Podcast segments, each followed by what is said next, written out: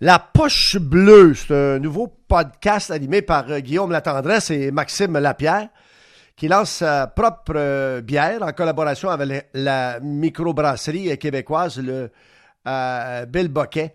C'est avec plaisir qu'on accueille Maxime Lapierre. Salut Max. Salut Ron. Hey, d'abord, ton podcast, votre podcast, connaît un succès fulgurant.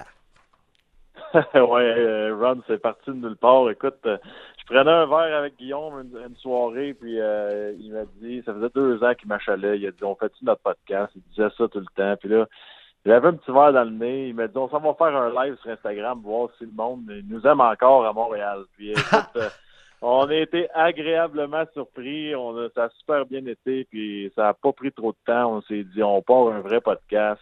La Poche Bleue sur notre chaîne YouTube. Puis depuis ce temps-là, ça c'est effet boule de neige, ça, ça roule comme qu'on dit. Ben oui, parmi les invités, euh, vous avez rencontré des gars comme, euh, écoute, euh, Jean Villeneuve, Georges Saint-Pierre, Martin Brodeur, Kingsbury, Chris Letang, David Perron. À un moment donné, j'ai même Georges Lalac est dans le bouillon. À un moment donné, il n'y en a pas un de la gang qui a dit que Bruce Boudreau n'aimait pas les Québécois ou quelque chose de même. À un moment donné, c'est-tu là que j'ai entendu ça? ah, je pense que ça, ça, doit être José. Ça. José ah, ok, José. Euh, Théo. Ils ont dit, euh, ouais, c'était la semaine passée, on a eu une grosse semaine, Ron. On a eu euh, José, Théodore, Pierre Dagenet, puis Olivier Primo du Beach Club. C'était le jeudi de party, comme qu'on dit. Il s'est dit des niaiseries, puis il s'est bu de la bière. C'est bon. Écoute, parle-moi de la bière. Parle-moi de ça, cette micro-brasserie. et puis là, tu pensais jamais, comme tu le dis, tu pensais jamais que c'était pour euh, euh, vraiment euh, faire boule de neige. Jamais, jamais que c'était pour devenir aussi populaire. Parle-moi un petit peu, là. Ben, je pensais jamais. Puis ça, ça part du nom, hein, la poche bleue. On disait ça pour en riant parce qu'il y avait un double sens à, l'expression. Puis là, finalement, la poche bleue, je la vois partout les, derniers temps, dans les journaux, euh, sur les réseaux sociaux, tout ça. Puis là, on a eu, on a eu une offre de, s'affilier avec la Ville Boquet, la microbrasserie. Je sais pas si tu as déjà goûté à leur bière. ils font tellement des bonnes bières. Oui, puis je trouvais ça le fun. Euh, eux, autres, dans le fond, il y avait une blonde, euh, une petite blonde bien relax, 4,5% d'alcool qui attendait de sortir je pense qu'ils s'en allaient l'appeler la québécoise. Puis là, le timing parfait, ils nous voient sortir notre podcast. Et eux autres, ils se disent, on veut s'affilier avec euh, Guillaume et Maxime parce que nous autres, notre but, c'est de, promouvoir nos produits québécois à la poche bleue. Puis eux autres, c'était la même chose avec une bière 100% québécoise. Le fit était parfait. Puis là, ça sort le 1er juin. Wow! Le 1er juin. Euh, écoute, euh, vous, euh, avez l'intention, vous autres, de, de, faire de quoi après votre carrière, évidemment. Guillaume, c'est déjà commencé. Puis toi, ben, il te reste de bonnes années. Peut-être que pour toi, c'est un projet intéressant, ça, là. là. Tu t'y attendais pas, alors peut-être que tu dis, waouh, écoute bien, je peux être un homme d'affaires. Très intéressant, Ron. Puis je vais te dire une affaire, tu sais, quand, quand quand tu joues au hockey durant ta carrière, tu as la chance de faire des entrevues, que ce soit à la télévision ou à la radio. Puis j'ai jamais été vraiment confortable avec ça. Puis là, on dirait depuis que je me suis éloigné, que je suis en Europe, puis que je suis un peu moins gêné de dire mon opinion. Euh, j'ai comme pris une certaine passion. Je, suis passionné maintenant. J'aime ça parler à la radio, j'aime ça parler aux fans. Euh, euh, surtout que je le fais avec mon grand chum, Guillaume La Tendresse. On dirait que j'ai comme trouvé une nouvelle passion. Puis c'est le fun parce que tu sais, quand tu joues au hockey, tu t'attardes pas à penser à ton après-carrière vraiment. Puis je me disais toujours, ben, qu'est-ce que je vais faire? Je vais-tu coacher? Je vais-tu faire de la radio? Puis oui, j'ai toujours une passion pour le coaching aussi, mais là, de, de faire ça puis de m'amuser autant, tu sais, j'ai hâte à jeudi. J'ai hâte de parler à Guillaume demain matin puis qu'on commence à préparer le show du jeudi. On dirait que je suis comme un, enfant au parc. J'ai le goût, j'ai le goût de m'amuser puis c'est le fun au bout. Euh, Maxime Lapierre est avec nous. Oui, à un moment donné, tu t'imagines pas que tu as le talent euh, de communicateur. Euh, et si on t'en donne la, possibilité, à un moment donné, tu t'essayes, puis là, tu te dis, ben non, non. Puis là, tu, après une entrevue ou après un échange quelconque à la télé ou à la radio, tu te dis, Colin, je suis capable de faire ça, moi, cette affaire-là, j'ai des choses à dire. Puis il y en a qui ont euh, qui, l'ont prouvé. Euh, Éric Bélanger, euh, Georges Larac, des gars comme ça. Même Martin Brodin est de plus en plus confortable à ce niveau-là. Alors, ça, c'est le fun, mais c'est pas tout le monde qui peut faire des communications. Alors, un joueur de hockey, s'il pense qu'il va avoir une job, naturellement, automatiquement, à la TV par radio, c'est pas vrai. Hein? T'es d'accord? Non, ouais, je suis d'accord. Puis, je, comme je viens de dire, des fois, on n'est pas confortable non plus. Mais là, je pense que la plus grande force dans cette histoire-là, c'est que moi et Guillaume, on n'avait pas d'attente. On faisait vraiment ça, c'était une passion. On faisait ça pour s'amuser. On voulait aucun résultat. On, théoriquement, pas qu'on s'en foutait, mais on, voulait le faire pour, pour amuser ceux qui allaient être là. Puis si c'était 20 euh, personnes, c'était 20 personnes. Mais là, c'est pas ça pour tout. On est rendu, euh, aujourd'hui, on a, on a notre cap de 100 000 views sur YouTube déjà en un mois. Ça, ça, monte vite pour un, on, faut pas oublier que moi et Guillaume, là, on connaissait rien des, ordinateurs, on connaissait rien des réseaux sociaux. Puis on, s'est affilié avec deux, trois personnes qui nous aident grandement là, durant cette, belle aventure. Puis euh, j'aurais jamais pensé faire un. Tu sais, moi, moi, Ron, quand ils m'ont dit Zoom, appelle-moi par Zoom, je savais pas c'était quoi. Moi, je, fais, je fais FaceTime, puis là, il m'envoyait les liens, puis j'essayais de rentrer, ça marchait pas tout le temps, puis finalement, je suis rendu un spécialiste de Zoom, puis je suis rendu que je fais ça tous les jours. Je le fais même pour appeler mes parents, puis euh, prendre un verre de vin le soir. c'est ça. Puis il y a plein des enfants que tu as appris aussi avec le temps.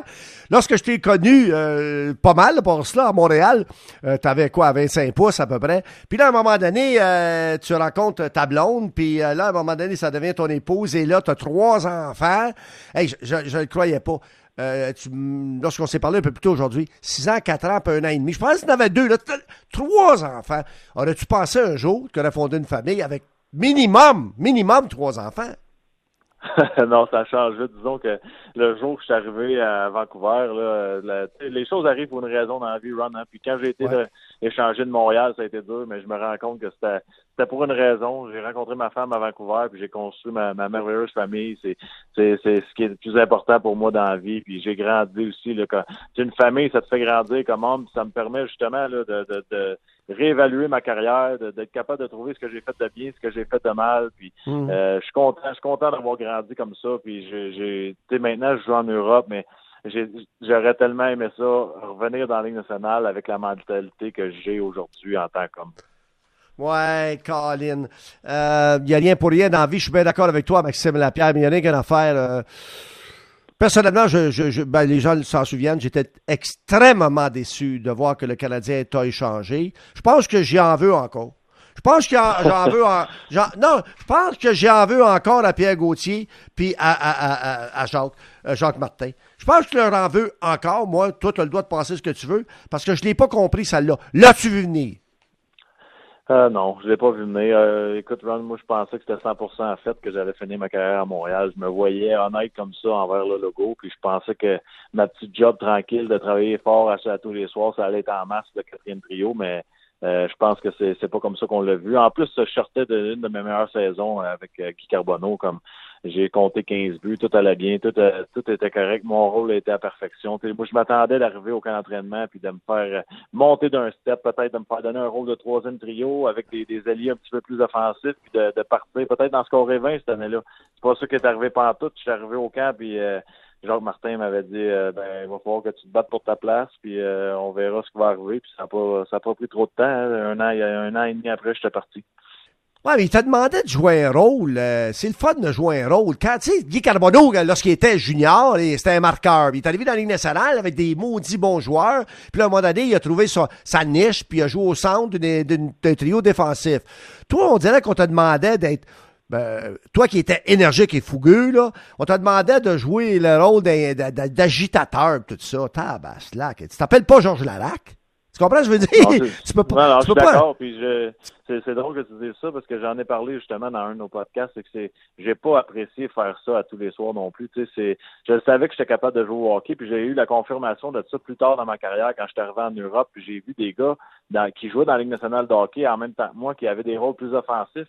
Puis que moi, quand je suis arrivé en Suisse, par exemple, j'ai, dominé ces joueurs-là. J'ai fait beaucoup plus de statistiques qu'eux. J'ai été capable de prendre le contrôle de mon équipe à Lugano, puis de, de les aider à aller en finale deux ans sur trois. Puis j'ai, joué du gros hockey offensivement dans les deux sens de la patinoire. Puis c'est là que j'ai réalisé, quand je te dis qu'en tant qu'homme, j'ai réalisé des choses.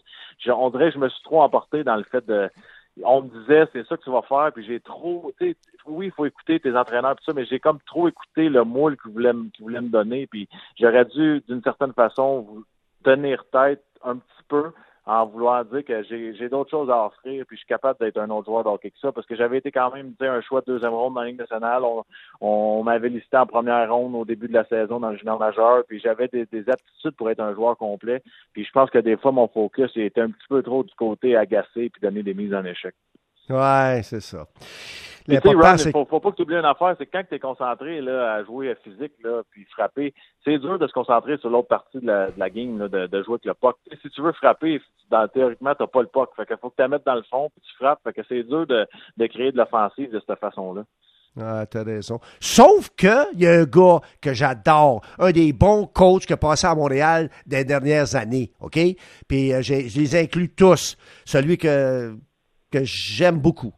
Alain Vigneault. Lui, là, il a vu en toi un gars qui pouvait venir aider les Canucks. T'as pas marqué 15 buts, t'en as marqué 9. Mais, hey, t'as eu 130 minutes de pénalité cette année-là. T'as joué le rôle, t'as joué le rôle, mais il me semblait, quand je voyais les matchs, là, il me semblait que t'avais du fun. Ben oui, j'avais du fun. Mais de, très beaucoup de fun à Vancouver. Écoute, j'ai été accueilli dans un groupe. Premièrement, il faut que je parle de mes coéquipiers parce qu'à Vancouver, c'était comme une famille. Je suis rentré là. Le, le premier feeling que j'ai eu, c'est wow, ces gars-là sont, accueillants puis ont beaucoup de classe, c'est des vrais professionnels. Euh, à partir de là, ben mon, mon vieux chum Alain qui m'avait coaché junior, puis je le savais.